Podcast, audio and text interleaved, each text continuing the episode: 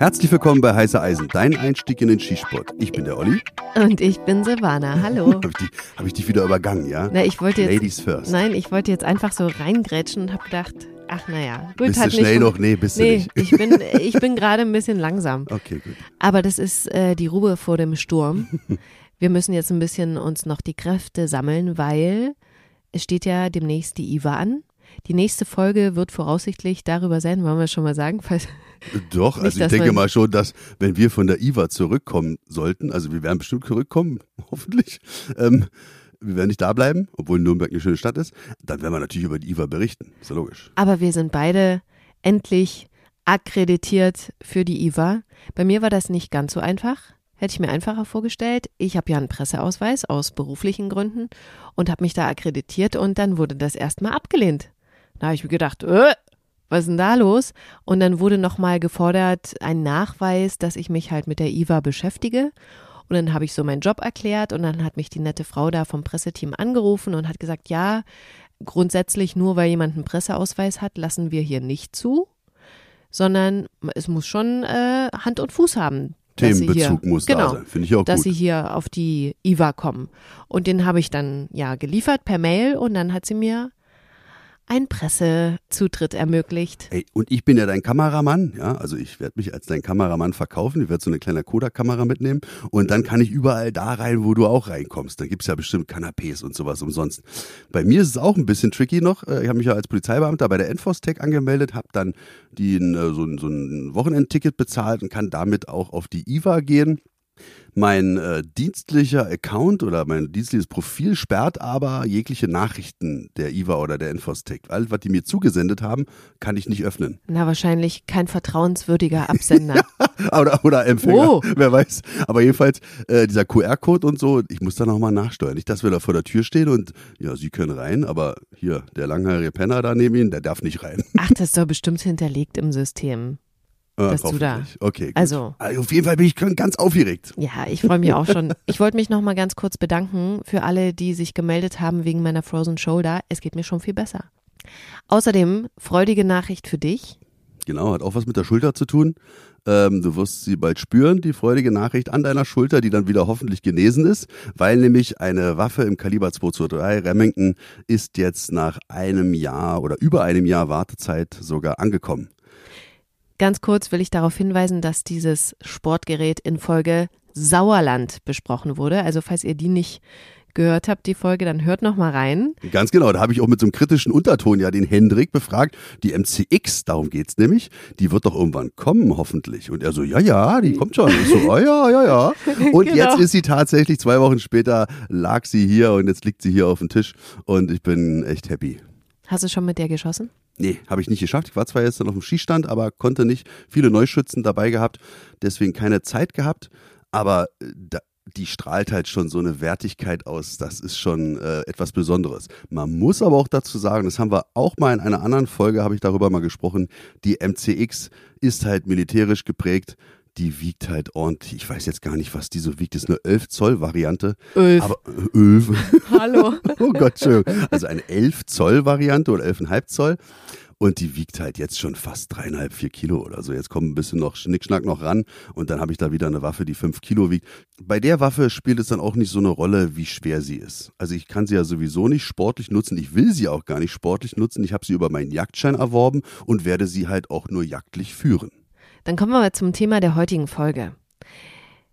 Es ist ein Gast da, den wir getroffen haben, der bei euch, bei der Community, die diesen Podcast hört, super angekommen ist. Es geht um die Folge Long Range. Da war Max zu Gast, der Sachverständige. Ja, alles, was mit der Thematik zu tun hat. Diesem Menschen kannst du alles fragen. Der kann dir einen Monolog halten, der übers ganze Wochenende geht. Und jetzt muss ich mal kurz fragen, äh, ich greife jetzt schon mal vor, ihr redet ja da auch über AR-15 und so weiter. Ja, also das passt ganz gut. Ich habe nämlich mit Max ein Arrangement treffen können. Er wird nochmal in einem Podcast vorkommen.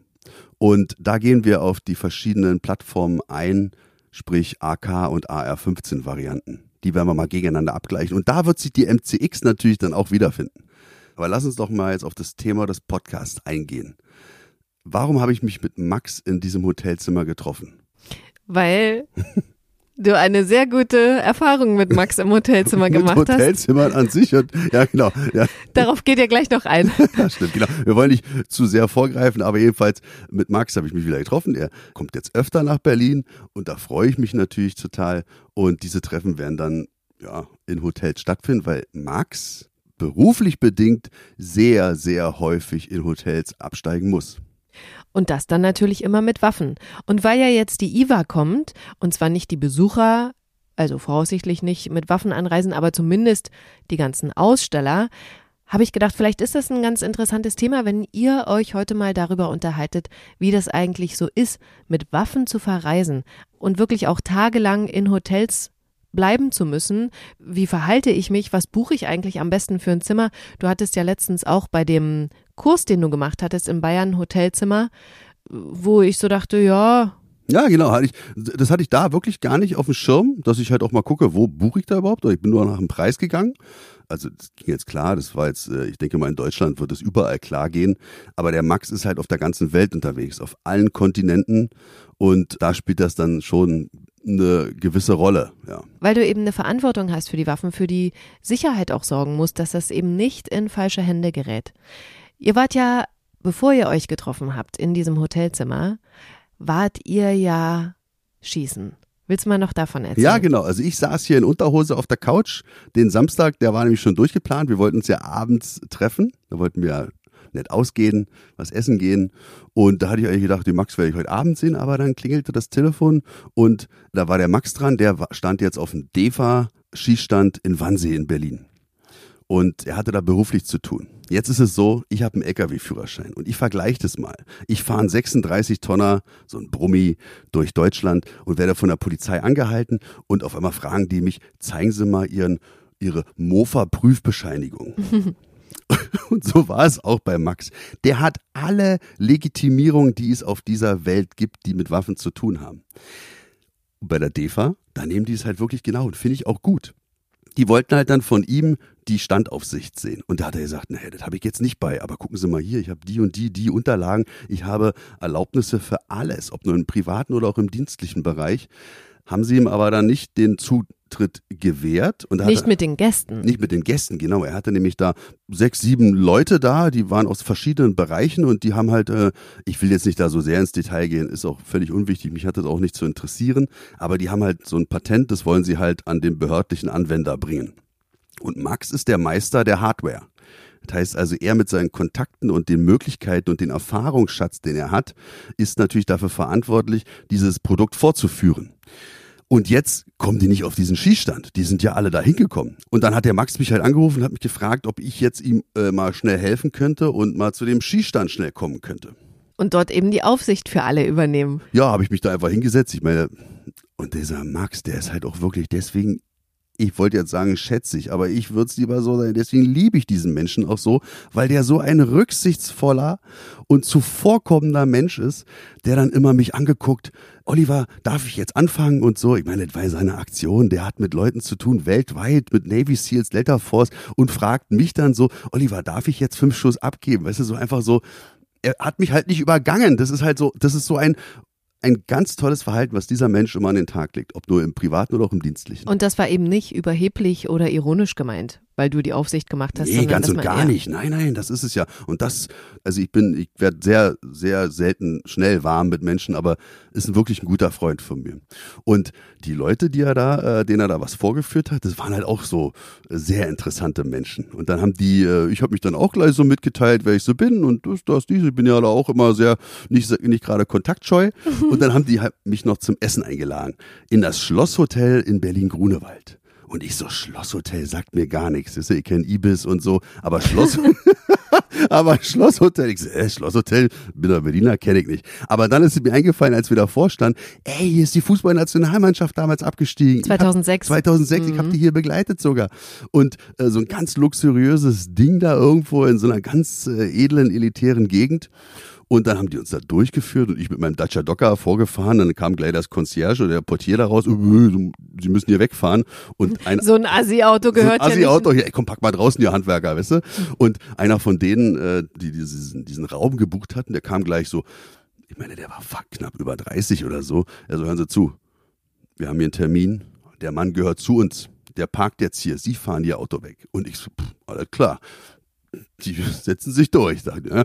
War mir ein bisschen unangenehm, aber jedenfalls habe ich mich dann äh, in diesem Personenkreis da in einem Raum wiedergefunden, so ein Konferenzraum. Und dann war erstmal bedächtiges Schweigen, weil dann kamen halt so ein paar kleine Snacks? Snacks, ja, aber so Garnelenspieße und so. Ach so. Ja, und ich vorgehauen. Aber dann, äh, bevor ich reingehauen habe, habe ich gedacht, ach, die, das Schweigen kannst du mal ein bisschen brechen. Und ich dann einfach rausgehauen, so, ey, wollen wir nicht die, die Tische zur Seite stellen? Machen wir einen kleinen Breakdance-Contest? und alle mich so angeguckt. Und das waren so Anzugtypen? Ja, ja, ja, ja, aber so Skistand Okay. vorbereitet, aber schon, ja, gut gekleidet. Und mich angeguckt. Und der eine, von dem ich gerade gesprochen habe, der äh, so ein Durchsetzungsvermögen hat, er dann so, ey, ich war auch mal im Breakdance, in einer Breakdance-Crew. Und also, und dann habe ich die halt quatschen lassen, habe mir das halt angehört. Wie gesagt, ich bin verschwiegen, mich geht es nichts an. Business, Business. Business ist Business. Und ich hatte auch meinen eigenen Ständer, weißt du, so mehrere Etagen voll mit so den lecker Köstlichkeiten. So eine Etagere. Ja, immer alle leer gefressen. Dann ist mir mal aufgefallen, dass einer von denen dann auch das Zeug gegessen hat, was ich die ganze Zeit so. Und dann war das voll laut.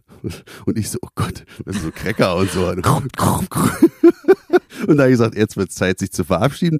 Und dann habe ich jedem noch Tschüss gesagt, habe auch jeden eingeladen, wenn, geht jetzt an euch, die dabei waren, wenn ihr mal wieder nach Berlin kommt, kontaktiert mich, dann gehen wir schießen und würde ich mich sehr freuen. Okay, ich würde sagen, das ist genug zur Vorab-Story, was du sozusagen mit Max erlebt hast, bevor ihr dieses Gespräch aufgenommen habt. Jetzt geht's los, oder? Okay, lass uns losstarten. Die Tür des Hotelzimmers geht auf. Ja. Hallo Max, ich grüße dich. Hallo Olli, äh, nochmal, hi. Liebe Zuhörer, warum sagt der Max jetzt nochmal? Ey, und es ist wirklich zum Schießen. Beim letzten Mal schon dieses Szenario, wenn ihr euch an die Folge erinnert, wo ich meinen Zwischenfall auf der Hoteltoilette bei Max im Zimmer hatte. Stellt euch vor, was heute oder diesmal passiert ist. Wir haben nämlich wieder den Max zu Gast. Vielen Dank, dass du hier bist. Ja, sehr, sehr gerne, mein Lieber. Genau, und ich habe dieses, diesen Spruch habe ich schon vor 40 Minuten abgegeben. Und wir haben einen Podcast aufgenommen. Nee, wir haben ihn nicht aufgenommen. Wir haben einen Podcast gemacht. Wir haben eine Unterhaltung geführt, die echt seinesgleichen gesucht hat. Ja. Aber der liebe Oliver hat nicht auf Aufnahme gedrückt. Okay, jetzt sind wir am Start. Max, jetzt wird wirklich aufgenommen. So, klar, nur her damit. Tut mir so leid. Na, okay, gut. also wie gesagt, ihr habt es ja schon rausgehört, der Max ist zu Gast. Wir sitzen wieder in Berlin in einem Hotelzimmer. Der Max ist nicht nur wieder zu Gast in Berlin, sondern auch wieder bei uns zu Gast im Podcast. Vielen Dank nochmal. Das Thema passt ganz gut. Reisen mit Waffen. Max, du als Sachverständiger Mhm. im Bereich Rüstung, Waffen, Munition, alles etc. Mhm. Ja? Du bist bestimmt eine ganze Menge rumgekommen. Auf welchen Kontinenten warst du schon überall? Boah, das ist äh, schwierig zu sagen. Ähm, klar, Europa logischerweise, äh, Nord-, Südamerika war ich mit dabei. Es gibt wenig, wo ich noch nicht war. Okay. Ja. Also, und das zeigt sich auch ganz offen da hinten, wenn ich mich mal umdrehe. Im Hotelzimmer stehen zwei Hardcase-Koffer, sagt man, oder Hardcases. Oder, Ja, ja, ich- solche Dinge halt. genau. Ja, eins ist äh, grün, eins ist schwarz. Aber was die beiden Koffer ausmacht, sind erstmal auf jeder Seite hängen so zwei fette Sicherheitsschlösser. Aber das Entscheidende ist, kennt ihr die Dinger am Flughafen, wenn ihr euer Gepäck aufgebt, da kriegt ihr doch so einen Aufkleber darauf. Und Max seine Dinger, da, also man erkennt die Farbe eigentlich gar nicht mehr fast so richtig, weil überall diese Aufkleber noch dran heften. Oder sind schon fast entfernt, abgekratzt. Wie viel werden es sein? Oder kannst, hast du dir überhaupt mal gezählt, wie oft und wie lange du mit diesen Dingern unterwegs warst? Ich hab's nicht. Ich glaube, da fehlen auch schon echt viele davon. Also ich, ich kann es dir nicht sagen, 200. Okay, das heißt also, du bist dann mit Flugzeug oder mit Auto? Oder bist du auch mit Zug mal unterwegs? Ja, Zug geht halt leider gar nicht, äh, aufgrund der waffenrechtlichen Situation in Deutschland. Also Waffen und Munition darf im Zug nicht transportiert werden. Wäre das erlaubt, würde ich es tatsächlich öfters mal machen, es eine entspannte Vorbewegungsart ist, wenn er mal fährt. Aber im Regelfall Flugzeug und ähm, Auto, je nach Distanz, klar. Okay. Wie oft bist du dann so im Monat unterwegs? Kannst du das so sagen? Zweimal mit Flugzeug oder öfter? Ich kann schwierig sagen. Ich habe im letzten Jahr knapp 100 Flugverbindungen gehabt. Also ähm, klar, mit Gabelflügen mal, ja, aber es ist äh, so 280 Tage im Jahr bin ich unterwegs, denke ich mal. Okay, das kommt ganz gut hin. Alles klar, okay. Also du bist auf jeden Fall der richtige Ansprechpartner. Wenn du jetzt mit Auto unterwegs bist, nimmst du dir auch mal einen Mietwagen da? Wenn, wenn du davon sprichst, in der Bahn ist es nicht erlaubt. Das heißt also, gewisse mhm. Richtlinien herrschen da, AGBs. Gibt es auch Mietwagenfirmen, die dir das untersagen? Jein, also ich nehme tatsächlich öfters mal einen Mietwagen, das, das stimmt. Ja, im Regelfall ist es aber so, dass ich halt dann, äh, je nachdem, welchem Land ich bin, von den örtlichen Dienststellen abgeholt wird oder Regierungsteilen oder ähm, wenn es Vertrieb geht, Distributoren, die sich drum kümmern. Also man hat eigentlich einen Fahrservice vor Ort, der sich drum kümmert. Und dementsprechend ist das Thema Mietwagen eher seltener der Fall. Klar, es passiert, aber es ist nicht das Gang und Gäbe davon. Okay, gut. Aber sicherlich bist du selber verantwortlich dafür, wo du dein Hotel findest, wie du dein Hotel findest? Mhm. Oder machen das andere Menschen auch für dich oder die Dienststellen, die dich da in Empfang nehmen oder vielleicht deine Firma? Wer macht das oder wie regelt sich das? Ein Regelfall ist so, dass, dass mir angeboten wird, hey, willst du dir das Hotel selber suchen oder sollen wir eins buchen? Ja, oder wenn, welches möchtest du, dass wir buchen? Und dementsprechend kann ich das immer ganz gut beeinflussen. Ja. Und hierbei achte ich, ich tatsächlich darauf, dass es immer was Höherwertiges ist, nicht weil ich äh, so ein Luxusfreak bin, sondern weil in den meisten höherwertigen Hotels hast du einfach ein gutes Sicherheitspersonal mit dabei und du hast ein viel besseres Gefühl, wenn du weißt, dass du deine Waffen im Hotelzimmer hast, als wenn das irgendwo ein äh, ja, die Alternativlösung wäre. Rotlichtbezirk. Auch hier ist aber schön. Okay, gut. Aber machst du das auch von, von dem jeweiligen Land irgendwie abhängig, wie da die Verhältnisse sind? Vielleicht sind ja auch dann in manchen äh, Ländern oder halt Regionen auf dieser Welt sind ja vielleicht die Sicherheitszustände nicht so wie hier.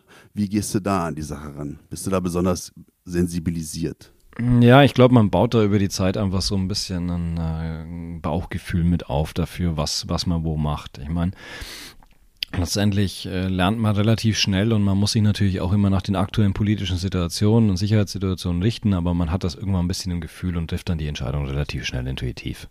Aber ähm, der Grundgedanke ist klar, so wie hier jetzt, wir sind gerade in Berlin im Steigenberger am Kanzleramt, das ist ein gutes Hotel und da hast du einfach auch ein super Gefühl, wenn du weißt, dass du halt doch ein bisschen mehr sensitives Material mit dem Hotelzimmer hast, als wenn du irgendwo am ähm, ja. okay, irgendwo bist du halt. Genau. Aber gut, jetzt wisst ihr, wir sind in Berlin im Steigenberger Hotel. Du sitzt jetzt hier, also angenommen, ich bin jetzt nicht da, weil dieses Mal bist du nämlich nicht alleine hier. Du bist mit deiner Frau nach Berlin gekommen, stimmt's? Ja, das ist richtig. und wir waren gestern auch gemeinsam essen. Deine Frau, Silvana, wir zwei hatten einen schönen Abend. Und da ist dann die Frage, wo sind dann deine Waffen? Wenn wir unten essen sind? Also die Waffen sind, wenn ich im Hotel selber essen bin, im Hotelzimmer. Die liegen im Regelfall ähm, unterm Bett, wenn es drunter passt, oder sie sind irgendwo in der Ecke, wo man sie jetzt nicht gleich sieht. Und ähm, natürlich in den Pelicases mit drin, verschlossen und in dem Fall doppelt verschlossen. Rechtlich ist es nicht notwendig. Rechtlich reicht ein Reißverschluss und ein Kabelbinder aus.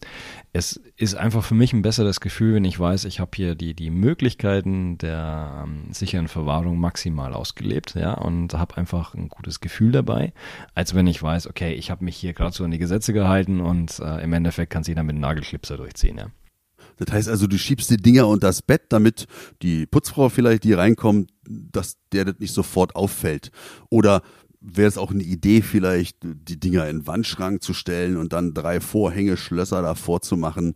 Ja. Ähm, äh, oder also dieses unter das Bett schieben ist ja einfach nur, dass sie aus dem Blickfeld verschwinden. Genau, das ist so der Primärgedanke. Also zum einen äh, Schloss und Wandschrank habe ich tatsächlich in meinen Anfängen mal gemacht, aber irgendwann ist mir dann gekommen, dass es eigentlich eine ziemlich blöde Idee ist, weil wenn dann doch mal Personal reinkommt und dann ist da so eine Kette von dem Schrank, das wirkt dann schon ein bisschen ja, fragwürdig. Ne? Also ähm, Vielleicht auch verleitet es auch dazu, ja, da will ich mal besonders besonders reingucken, oder? Genau, ja. eigentlich schon, ja. Das ist so das Naturell des Menschen. Ja, ja. Wir sind alle ein bisschen neugierig. Ne?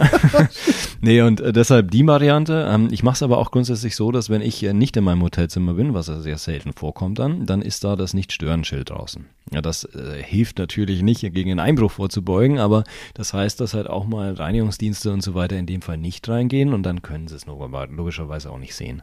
Weil ähm, in den Hotels ist es schon so, dass dieses Gastwohl sehr hochgeschrieben wird und da äh, wird eine Putzkolonne einen Teufel tun, einen Gast aufwecken, wenn der das Schild drauf hat. Okay.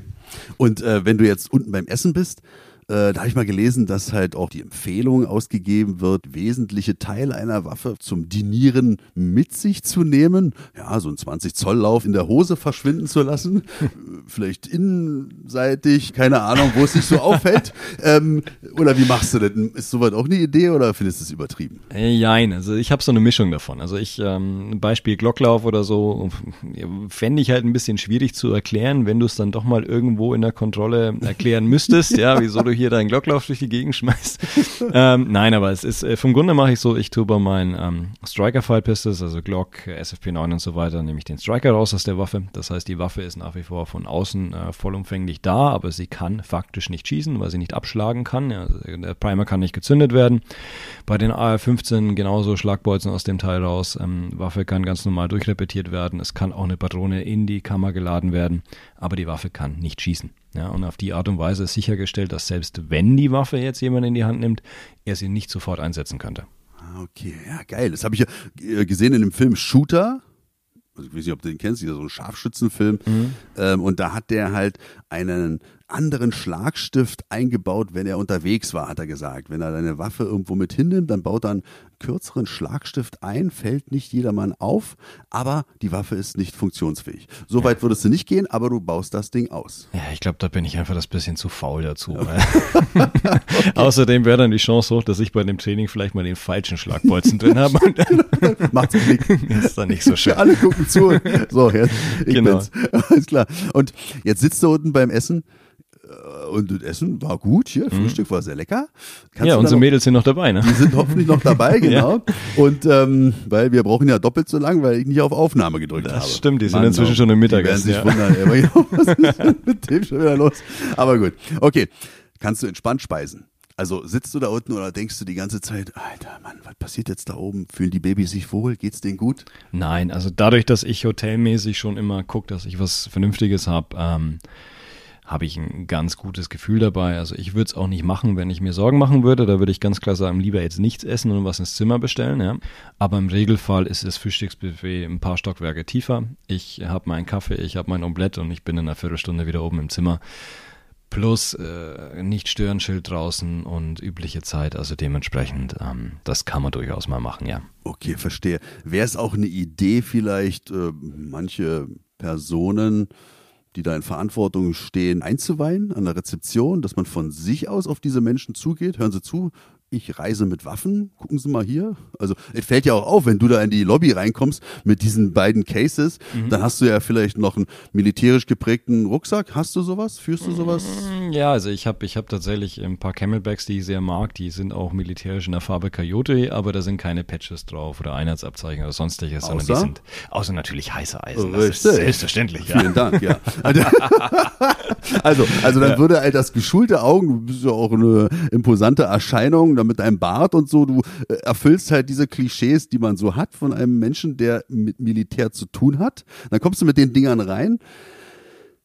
Sagst du dann, du hast Waffen oder erklärt sich das von selbst? Ich ein. Also ich, ich sag's mal so, in den meisten Hotels sind die Service, äh, ist das Servicepersonal am, am Tresen oder an der Rezeption ähm, etwas überfordert mit solchen Sachen. Okay, ja, sie verstehe. kennen mal den Sportschützen oder Jäger, die sind aber sehr selten. Mal kommt dienstlich jemand vorbei, aber das ist immer ein bisschen schwierig. Also ich, ich gebe es im Regelfall nicht an, weil es halt auch nicht notwendig ist und weil ich natürlich auch niemand Kopfzerbrechen machen möchte. Ähm, es sei denn, in Ausnahmen, wie jetzt zum Beispiel in Dubai ist es so, da hast du dann oft äh, von den polizeilichen Einheiten jemand dabei, der den Sicherheitschef einweist vom Hotel. Das wird dann oft schon vorab gemacht und geht dann rein formell den Weg. Hier jetzt aktuell ist Bundespräsidentenwahl, da ist alles voll BKA Personenschutz, den äh, wechselt man ein kurzes kleines Wörtchen und dann ist das aber auch in Ordnung. Also offen, ehrlich, freundlich sein, ist es gut aber man muss Leute nicht unnötig belasten, die in ihrer Position eh nichts machen können. Na, okay, verstehe. Also so Undercover-Style gehst du nicht Perücke auf, so hippie-mäßig, dann auch so ein, so ein Gitarrenkoffer, Rangeback, kennst du die Dinger? Sowas äh, würde dir jetzt nicht in den Sinn kommen. Äh, nee, also ich habe es noch nicht probiert, aber nein, äh, ganz offen. Also ich, Gitarrenkoffer ist für mich ein bisschen so eine Umlegung von einer Anscheinswaffe. Also man versucht da was darzustellen, was es nicht ist. Das ist so ein bisschen, und das andere, mir würde kein Arsch glauben, dass ich mir die Musiker bin. Also ich, ich, ich bin auch vollkommen unmusikalisch Also bin, und ja gut, mag ja sein, aber gewisse Ähnlichkeiten zu John Entwistle von The Who hast du einfach. Das ist äh, Und er ist super Bassist, nett. Ich werde ja? ihn jetzt trotzdem nicht googeln und dann. Einer der legendärsten Bassisten dieser Welt. Okay, kannst du ja mal ähm, Okay, so gut. auseinandersetzen. Anderes Thema, anderes Betätigungsfeld deiner Kollegen. Ich denke mal an Messen jetzt. Das heißt also, da kommen jetzt von irgendeiner Firma mehrere zusammen, die schleppen halt auch ordentlich Equipment rein ins Hotel oder bringen die das gleich zu der Messe? Lassen die das da oder müssen die das jeden Abend wieder abbauen und dann zurück ins Hotel nehmen? Schlafen die dann mit den Dingern im Bett? Hast du da Erfahrungen sammeln können? Ja, also es ist äh, je nach Messe unterschiedlich. Ähm, bei den meisten gibt es zwei Varianten. Das eine ist ein sogenannter Safe Room. In diesem Safe Room ähm, werden von den diversen ähm, Messeausstellern die Waffen am Abend nach den jeweiligen Messetagen eingelagert. Da gibt es immer ein, zwei Beauftragte, die bringen die vorbei, die unterschreiben, Papierkram, bla bla bla. Und dann Option zwei ist, dass die mit so einer Art Stahlschloss auf den äh, Ständen selbst durch die Waffen durchgehen, meistens durch die Abzugsbügel oder durch die Verschlusskammern, je nachdem und dann dort die Waffen vor Ort lokal sichern. Ja, es gibt auch noch eine dritte Variante, das ist in manch anderen Ländern, da bleiben die dann halt einfach stehen, wie sie sind und die Tür wird zugemacht. Ja. Ähm, das, das kommt immer ein bisschen drauf an, wo man gerade ist. Also, gell? Also, kleine Anekdote hier. Mein Vater, der war ja Gastwirt. Mhm. Er hat immer den jugoslawischen Stand hier in, zu Westberliner Zeiten gemacht, bei der Ja. Grünen Woche. Ja. Das heißt also, war der Präsident der Gaststättenvereinigung der jugoslawischen Gaststätten irgendwie in Berlin. Und der hat dann immer diesen Stand der von Jugoslawien gemacht. Und da ist immer irgendwas weggekommen. Ja. Das heißt also, ob nur Sicherheitsdienst oder nicht, wer weiß, viel einmal stand auch an seinem Stand, am Jugoslawien-Stand, auf einmal ein paar Tische von den Schweizern. Und die Schweizer, wie sie sind, sind dann die ganze grüne Woche abgelatscht und haben ihre Tische gesucht. Und wo haben sie sie gefunden? Bei meinem Vater auf dem Stand. Mein Vater war nicht mehr zu sehen für zwei Tage. ich will damit sagen, kommt da auch mal was weg. Ja, es kommt relativ oft sogar was weg. Okay, ne? krass. Und äh, faszinierenderweise sogar in den Ländern und Bereichen, wo man eigentlich erwarten würde, dass es besser kontrolliert wäre. Aber gut, das ist, das sind Menschen und da passieren Fehler. Okay, gut. Waffen haben wir abgehandelt. Max, Muni. Du hast ja Munition sicherlich dabei. Du willst ja da was vorführen. Du bringst dann für die Waffentypen, die du mitschleppst, dann auch wahrscheinlich die nötige Munition mit. Verhält es sich da ähnlich? Müssen die genauso gelagert werden oder was machst du mit der? Also ich folge denselben Bestimmungen, die ich mir selber auferlege auch. Das heißt, die kommen bei mir in ein abgeschlapptes Pillicase getrennt von den anderen Waffen. Wenn ich es nicht trennen kann, aufgrund von Menge an Munition, dann tue ich es zumindest waffenspezifisch trennen. Das heißt, die Munition, die nicht zur Waffe passt, liegt dann bei der entsprechenden Waffe und die vice versa. Ähm, dementsprechend ist jetzt sichergestellt, dass halt, wenn ein Case wegkommt und da Munition und Waffen liegen würden, dann würde man trotzdem es nicht verwenden können. Ah. A, Striker fehlen und B, im Endeffekt, Okay, die Munition cool. passt nicht zur Waffe. Kannst du auch dann die Muni oder generell überhaupt darüber nachdenken, ob du das auch alles im Auto belassen könntest? Das heißt also, ich stelle mir jetzt hier vor im Steigenberger Hotel, du fährst in die Tiefgarage, geht hinter diese fette Rolltor runter, richtig stahlgesichert, also Panzertür und dann ja, gibt es da unten noch einen Sicherheitsdienst, denke ich mal. Du hast ein hochwertiges Fahrzeug, was besonders geschützt ist, also Alarmanlage und so was wird das Ding bestimmt haben. Und dann lässt du dann die Dinger da drin. Ist doch bestimmt besser als hier oben im Hotelzimmer. Das ist eine interessante Frage. Also rechtlich gesehen nein. Rechtlich gesehen müssen die Dinger im Hotelzimmer bleiben. Das ist die einzige ähm, Möglichkeit, wie man das Ganze auch rechtssicher machen kann. Faktisch gesehen wären sie im Fahrzeug wesentlich sicherer. Klar, das äh, Steigenberger hier hat eine bewachte Tiefgarage. Der Eingang davor hat ein Falltor, das nur aufgemacht wird, wenn man mit Zugriffskarte auch rein kann. Unten steht alles voll BKA-Fahrzeugen, ähm, es ist videoüberwacht und und und. Also das ist von der Location selber schon mal sicher. Dazu kommt, dass das Fahrzeug eine Alarmanlage hat. Es hat kein Keyless Go mit aktiviert. Es hat noch eine zweite Sicherheitsbarriere dazwischen. Also das heißt, äh, wenn dieses Fahrzeug geöffnet werden würde, würde ich sofort instantan auf dem Handy Bescheid bekommen, Mercedes würde Bescheid bekommen und sogar Einbruch würde an die Polizei gemeldet werden. Also das heißt, aus einer praktischen Sicht wäre das eine wesentlich sichere Verwahrung als im Hotelzimmer, aber leider nicht rechtlich umsetzbar. Ja, okay, verstehe nee, versteh ich nicht. Weil eigentlich ist es doch sicherer als hier oben dann. Ja, das ist sicherer, aber im Gesetzestext steht eben, dass die Waffen im Hotelzimmer verbleiben müssen und nicht im Fahrzeug gelagert werden dürfen. Weil weil da auch andere Leute reinkommen in diese Tiefgarage, was hier oben ja auch der Fall ist, wenn die Putzfrau reinkommt. Ja, ich meine, klar, ich meine, Schildchen hin oder her und Roomkey hin oder her, das ganze Servicepersonal hat Zugriff, das Management hat Zugriff und eine Hotelkarte nachmachen, ähm, das ist kein großer Act oder auch bekommen. Das heißt, wer hier reinkommen will, der kommt hier rein. Das okay. ist keine. Ja, ja, ja. Wenn du jetzt so ein Hotel dann hast, ob nur selbst gebucht über, über die, guckst du dir dann, man muss es ja offen sagen, wir sind im Sicherheitsbereich tätig. Man hat ja einen besonderen Blick. Sein, mhm. Das periphere Umfeld sollte schon anders von uns wahrgenommen werden als vom Normalmenschen. Das, mhm. denke ich mal, ist so der Fall und guckst dir dann auch das Hotel innen an, außen an, macht, machst du halt so eine ja, Gefährderbewertung oder eine Gebäudetaufe, wie kannst du flüchten oder ja, es ist übertrieben. Ist, nee, das ist tatsächlich, da ist ein bisschen Wahrheit dran, also das ist aber nicht absichtlich, das ist irgendwie so ein Tick von mir, ja, das ist wie, keine Ahnung, beim Essen gehen, dann gehe ich halt irgendwie gerne in die Ecke und habe dann so Rücken zur Wand und Augen nach vorne in den Raum, das ist einfach und vielleicht auch hier, also auch hier, ich, ich kann dir tatsächlich sagen, wo hier die Plakattafeln stehen mit den äh, Feuerwarnhinweisen und die Rettungstreppen sind, aber das suche ich nicht aktiv. Also ich gehe nicht, nicht, nicht durch und mache das, das passiert einfach irgendwie. Alles klar, also keine Rettungsübung zu Boden alle, das wäre übertrieben dann. Ich weiß auch nicht, ob das so gut kommen würde, ja, vor allem jetzt zur Wahl. okay. ja. Zur Wahl hast du das, ich weiß gar nicht, ob du es eingangs erwähnt hattest mit dem BKA, Personenschützern ja. und alles so, weil hier gerade in Berlin die Bundespräsidentenwahl findet hier heute statt. Wollte ich, muss man nochmal sagen, ich kann mich nicht, nicht daran erinnern, äh, ob du das am Anfang gesagt hast oder nicht. Deswegen nicht wundern, warum hier überall BKA, auch hier auf dem Gang von deinem Hotelzimmer hängen die Jungs ab, haben mich auch ganz merkwürdig beäugt. ähm, ja, sollen sie sich ihren Teil denken. Ich bin der neue Bundespräsident. Schönen guten Tag. ähm, ich würde dich wählen. Danke. okay, das wäre so ein Missverständnis, was man mhm. vielleicht äh, aufbauen könnte. Mhm. Hattest du schon solche Missverständnisse oder Trouble, die dich mal begleitet haben auf so Reisen? Ähm, nee, also ich, ich muss dazu sagen, ich gehöre zu den Menschen, die vielleicht, ähm, eine ihrer Schwächen ist, dass sie eine gewisse Vormeinung haben zu manchen Menschen. Aber mir hat, haben die vielen Jahre an Reisen gezeigt, dass es falsch ist. Also ich habe überall, wo ich war, super nette Menschen kennengelernt und ähm, habe ähm, tatsächlich noch nie Probleme gehabt. Also ich habe ähm, klar nicht immer nur offene Arme, aber wenn man freundlich offenes Wort mit jemand spricht und, und ähm, respektvoll kommuniziert, dann ähm, löst das eigentlich jede mir bis jetzt bekannte Situation und äh, hat es bisher. Und dementsprechend nein, also ich habe ähm, keine Probleme gehabt. Es ist allerdings ein bisschen unterschiedlich, weil das, was man halt hier kennenlernt im Land, ist dann vielleicht nicht unbedingt das, was dann das Land selbst repräsentiert, wo man dort ist. Also man darf dann nicht zu voreingenommen reingehen. Man muss wirklich mit offenen Augen hingehen und, und die Menschen eine Chance geben, sich selber vor Ort zu beweisen und dann funktioniert das super. Alles klar, finde ich richtig gut, sehe ich ganz genauso. So war ich auf meinen Reisen auch immer unterwegs, auch wenn mhm. die immer ohne Waffen waren. Waffen, vielleicht ganz kurz, lass uns das nochmal anschneiden. Was hast denn du da in den Koffern drin? Also ich, ich bin totaler Minimalist, was Waffen betrifft, weil für mich ist das einfach nur ein Werkzeug. Ich meine, ich putze die Dinger nach jedem Training, da bin ich eher dann wieder der Perfektionist, ja, aber es geht trotzdem darum, dass ich das Teil als Verlängerung von mir selbst sehe und deshalb geht mir A, Funktionssicherheit und B ist bei mir einfach Handling, wie komme ich damit klar. Also ich habe äh, jetzt eine Glock 45 drin, das ist aber das Modell 45, also Kaliber 9 mm.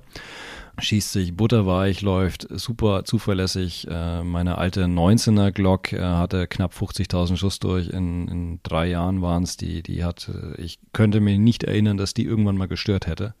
Gute Munition vorausgesetzt, ja. ja und zwei AKs sind drin. 104, 101 ähm, in der Semi-Variante jetzt und das heißt eine 762 39 Kaliber, die andere 556, also 223 Remington, ja. Und das sind einfach fantastische Geräte. Aber du bist auch AR-15 Freund? Ja, Freund schon. Also ich ähm, habe hab viel mit AR-15 gemacht, auch viel mit Direct Impingement, also den Direktgasbetriebenen klassischen Colt, inzwischen Field Any Defense und BCM. Ähm, das sind fantastische Geräte, super präzise, ergonomisch den AKs überlesen. Also wenn man, wenn man rein zeitlich sieht, dann ist man mit einer AR-15 M4-Plattform immer schneller als mit einer Kalaschnikow.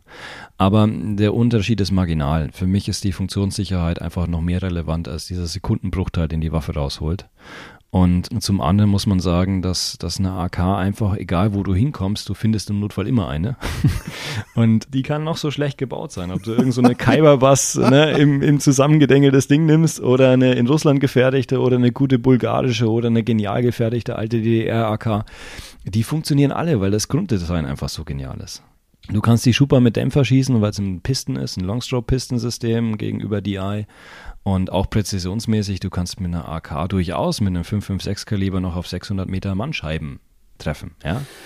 Das Leute, es ist wieder soweit. Gänsehaut-Feeling. Max, darf ich dir eine Frage stellen? Hast du Bock, vielleicht noch einen Podcast mit uns zu machen, wo wir mal AR-15-Plattformen gegenüber den Kashi Plattform mal gegenüberstellen, dass du dich da nochmal äußerst? Klar, können wir gerne machen. Sehr, sehr geil. Also dann, weil jetzt lass uns mal auf das eigentliche Thema wieder zurückkommen, obwohl ich ja die Frage gestellt habe. Aber das müssen wir auf jeden Fall, da müssen wir dich nochmal anzapfen. Die Dinger sind jetzt in deinen Hardcases, in deinen Peli, jetzt habe ich es gesagt. Ja, Pelicase, genau. Ja. Okay, Pelicase, Peli ist die Firma. Ja, es gibt Pelican und Pelicase, es, es kommt also Peli und Pelican, das kommt ein bisschen drauf an, es sind identisch, aber wo die gebaut werden. Einer europäischer Markt, der andere Nordamerika. Okay, und diese Art von, waren das die ersten, die die Dinger auf den Markt gebracht haben oder waren es auch nur die ersten, die vielleicht militärische Anforderungen entsprachen? Es waren mit die ersten dabei, ähm, aber es ist viel mehr, es ist einfach ein, ein super Tool, es ist ein geniales Werkzeug. Also ich habe mir damals viele Koffer angeschaut, oder auch B&W-Alternativen und es gibt ja wahnsinnig viele Hersteller für Hartschalenkoffer. Aber die Pelican haben mich einfach überzeugt, weil sie zum einen extremst robust sind. Also ich habe bis jetzt noch keinen gesehen, der außer vielleicht mal kleinen Teilabbrüchen ja, irgendwie in der Funktion eingeschränkt wäre. Und zum anderen ist es einfach ein Teil, wo ich weiß, dass mein Equipment drin sicher liegt. Ja, und das wesentliche Punkt für mich ist halt auch im Endeffekt die Nachverfolgung und die Kontrolle. Soll heißen, abends im Hotelzimmer, wenn man mal die Waffe nachölen muss, wenn man mal ne, Batterien tauscht oder Munition aufmunitioniert, dann hast du danach in so einem Koffer ein ganz klares Bild, wo sind deine Sachen. Ja, die sind äh, an einer gewissen Stelle und du weißt, da wo sie vorher waren oder da wo sie danach hinkommen sind, da sollen sie auch sein. Das heißt, du musst dir keine Sorgen machen, dass irgendwelche Teile eventuell im Hotel verbleiben, ja, weil. Ach, das ist der Hintergrund. Genau, genau. Also dieses wohlsortierte quasi, ja? Exakt, genau. Ach, das ist ja geil, weil ich bin so eine Schluse, wenn ich zu Hause ankomme und dann mein, äh, meine dreckige Wäsche auspacke und stelle dann fest, Mist, eine Socke, eine Unterhose fehlt. Okay, kann mhm. man verschmerzen. Aber wenn dann ein Magazin samt Muni fehlt, Wäre ärgerlich, wa? Ja, es ist super, super ärgerlich. Vor allem 9 mm oder, oder 556, die, die rollen halt auch gerne mal irgendwo hin, ja? Ja, natürlich. Und deshalb suche ich mir da meistens irgendwo eine Ecke im Hotelzimmer, wo ich sage, es ist ein äh, einfarbiger Teppich, ja, es ist eine Wand, die gleich dahinter abschließt und da habe ich wirklich einerseits die Möglichkeit klar zu definieren, da geht nichts weg und B, ich habe halt einfach einen guten Platz, wo ich arbeiten kann. Das ist ja richtig geile Ideen, die du hier aufbringst, habe hab ich mich noch gar nicht mit auseinandergesetzt. Ich habe immer gedacht, ja, diese, diese Hard Cases, ja, macht schon Sinn, das sieht cool aus, dann auch so schön aufgeräumt und so. Aber natürlich hat er einen ganz rationalen Hintergrund, wenn du das so sagst. Du kannst also, bevor du das Ding verschließt, guckst du einmal rein, das, das, das ist da, alles klar, zumachen, es kann losgehen. Genau, richtig. Und, und das ist halt genau der, der Unterschied nochmal zu anderen Cases. Da könntest du es natürlich genauso handhaben. Aber bei einem Peli-Case weiß ich, dass es hält. Das ist ein glasfaserverstärkter Kunststoff. Das ist ähnlich wie ein Polymergrundstück von einer Schusswaffe, eine SFP9 oder Glock oder G36, was auch immer. Ist ja alles, alles identisch von, oder ähnlich, ja. Das ist äh, nahezu unkaputtbar, ja. Ich meine, ich werde die Teile nicht aus dem Flugzeug rausschmeißen oder zumindest nicht aus dem fliegenden Flugzeug. Aber ähm, ich hätte ein gutes Gefühl, mit ein bisschen Fallschirm würden die auch einigermaßen überleben. Ja. Spielt da für dich dann auch eine Rolle, dass die Dinger halt dann auch so, so, so vakuumverdichtet sind? Das ist doch so, wa? Du kannst sie irgendwie drehen ja, und dann. Also sie, sie haben, das ist ja eigentlich den Druckausgleich fürs Flugzeug, aber im Endeffekt ist es so, dass ich äh, tatsächlich auch mal in Situationen komme, wo die, die halt unter, unter starkem Wettereinfluss liegen. Und ähm, klar, weder AK noch Glock haben irgendein Problem damit nass zu werden. Aber ich fühle mich einfach besser, wenn sie, wenn sie wirklich fähig sind. Okay, verstehe. So, jetzt kommen die beiden Mädels rein. Ihr seid jetzt live im Podcast. Silvana, stell dir vor, wir waren schon fertig. Und dann ist mir aufgefallen, ich habe nicht auf Aufnahme gedrückt. Nicht dein Ernst. Es ist mein Ernst. Und jetzt sind wir aber gleich fertig. Es läuft. Ja, Terolino ist ja auch hier. Jetzt, Terolino, schmeiß nicht das Glas um. Alles gut. Alles klar, okay. So ein Hardcase, also das zeckt mich auch richtig an. Aber musst du da diesen Schaumstoff dann zurechtschneiden oder ist der schon irgendwie passend für, für die Waffe schon irgendwie da schon drin oder wie machst du das? Ja, also es gibt drei Varianten. Es gibt so ähm, Pflückschaum nennt sich das Ganze. Da tust du einfach den Bereich selber rauspflücken, der grob passt für die Waffe. Das kann man machen. Bin ich gar nicht mehr so der Freund davon, weil es hält nicht lang. Also da geht immer mehr kaputt. Da kann man dann zwar mit Heißkleber oder anderen Klebstoffen im Endeffekt wieder ein bisschen nachjustieren, aber es ist ein ganz schönes Gefriemel. Die Alternative ist, so wie es ich aktuell habe, ich habe einfach eine komplette Schaumstoffauskleidung drin, umrand und schmeißt dann in äh, so ein kleines äh, Mikrofiber-Handtuch um dann ne, die wichtigen, relevanten Teile der Waffe. okay, Ja. verstehe. Alternativ gibt es aber auch diverse Firmen, denen schickst du ein Bild und ein paar Maßstäbe dazu und dann können die es Laserkarten an dir schicken. Das habe ich auch noch daheim, das mache ich, wenn es Richtung Flüge geht, weil da halt einfach mehr Belastung auf das System drauf kommt. Genau, aber prinzipiell ist da für jeden Geschmack was offen. Okay, jetzt mal angenommen, du nimmst deine, du bist ja auch der Experte, unser Experte, wenn ich so sagen darf, für die Long Range. Jetzt packst du deine Long Range Waffe ein und fliegst dahin, wo es dir dort am meisten Spaß macht. Wo ist denn die beste Long Range Bahn auf der Welt und in Europa? Boah, ähm, lässt sich, glaube ich, relativ einfach beantworten. Ähm, auf der Welt in Texas, San Antonio. Da gibt es eine halbbehördliche Anlage, das ist ein altes, schaut ein bisschen aus so wie ein bisschen Narcos-Villa. Die ist oben auf dem Berg und du kannst so irgendwie, keine Ahnung, bis zum Horizont schießen. Und das sind nicht die fünf Kilometer ab Bodenniveau, sondern du bist hoch. Also das sind, keine Ahnung, drei, vier Meilen, die du rausschauen kannst. Das ist Wahnsinn. Ist ein privat betriebener Stand? Ah, jein, also den hatten wir angemietet über eine behördliche Sache in den USA das letzte Mal. Ähm, und das ist halt klassisches amerikanisches äh, ja, Lifestyle. Also da sitzt jemand mit Barbecue hinten dran, während du vorne am Schießen bist. Und Da hast du mir ein Foto geschickt, glaube ich. es Mega ist, ey, gut. es ist ein ultimativer Traum. Ne? Ja. Und du bist halt mit Pickups, fährst du durch die Gegend und äh, nein, das ist, es ist ganz ehrlich, das ist so Heaven, ja. Geil. In Deutschland ähm, meist mehr verregnet und schlechtes Wetter, aber ähm, Alternative Dänemark, Coldbar Range, hat ein guter Freund von mir vom dänischen Militär angemietet. Das ist eine super Anlage, da kannst du theoretisch bis drei Kilometer rausschießen. Die haben da feste Stahlziele stehen mit äh, T1000 drauf, also mit den Schussindikatoren, auch dass du bei kleinen Kalibern die Einschläge dann visuell angezeigt bekommst. Ähm, du bist in Containern in verschiedenen Höhen gelagert, also du liegst auch einigermaßen bequem. Für jemand, der sagt, er möchte was zum Arbeiten, der möchte rausgehen und möchte möglichst wenig Arbeit damit machen, ist das eine super Anlage. Weil du dann, äh, du musst ja auch die, also ich stelle es mir mal so vor, du musst da hinten hinlatschen, noch einen Kilometer, dann musst du wieder zurücklaufen oder was? Oder, oder, oder? Mhm. Nee, da stehen ab 200 Meter Stahlscheiben, die stehen da alle paar hundert Ach Meter so, weit. okay, alles klar. Und du hast, äh, kannst du dir vorstellen, versetzt und dadurch, dass du von oben drauf schaust, schaust du dann über die ersten Ziele hinweg. Und ähm, das ist eine Sandbahn, die geht ganz, ganz weit hinter. Links und rechts ist viel Flora und Fauna. Das heißt, für Windbeobachtung ist es klasse. Die haben aber auch Windfahnen an den Zielen mit dran. Das ist innerhalb Europas wirklich so eine super Sache zum Trainieren gehen. Ja. Okay, nun, sind wir, oder ich spreche im Plural, Silvana und ich sind ja nun mal im BDS organisiert und da mm, lesen wir das halt immer, dass die alle nach Polen fahren. Was gibt's denn da? So. da gibt's auch diverse Anlagen drüben in Polen. Also da ist auch einiges aufgebaut, aber nicht so, ähm, wie soll man sagen, nicht so ähm, variabel. Es sind nicht so viele Möglichkeiten da wie in Dänemark. Dänemark ist wirklich 200 bis 3000. Ja, also Ah, das verstehe. ist Okay. gigantisches Maß. Ja. Das ist in, in der Nähe von, gibt es auch eine große Boris. Stadt? Boris. Boris. Ja. Ah ja, Boris. da. da. okay. Ähm, ich weiß gar nicht, wie auf Russisch äh, auf Wiedersehen heißt. Keine Ahnung. Nazdrovia kenne ich noch. Max, wir sind am Ende. Ja. Es war Ähm, wieder schön. Ich fand es wieder sehr informativ, sehr gut. Ich bin dir sehr dankbar. Wir sind dir sehr dankbar. Ich sage jetzt im Plural wir, heiße Eisen und die Zuhörer.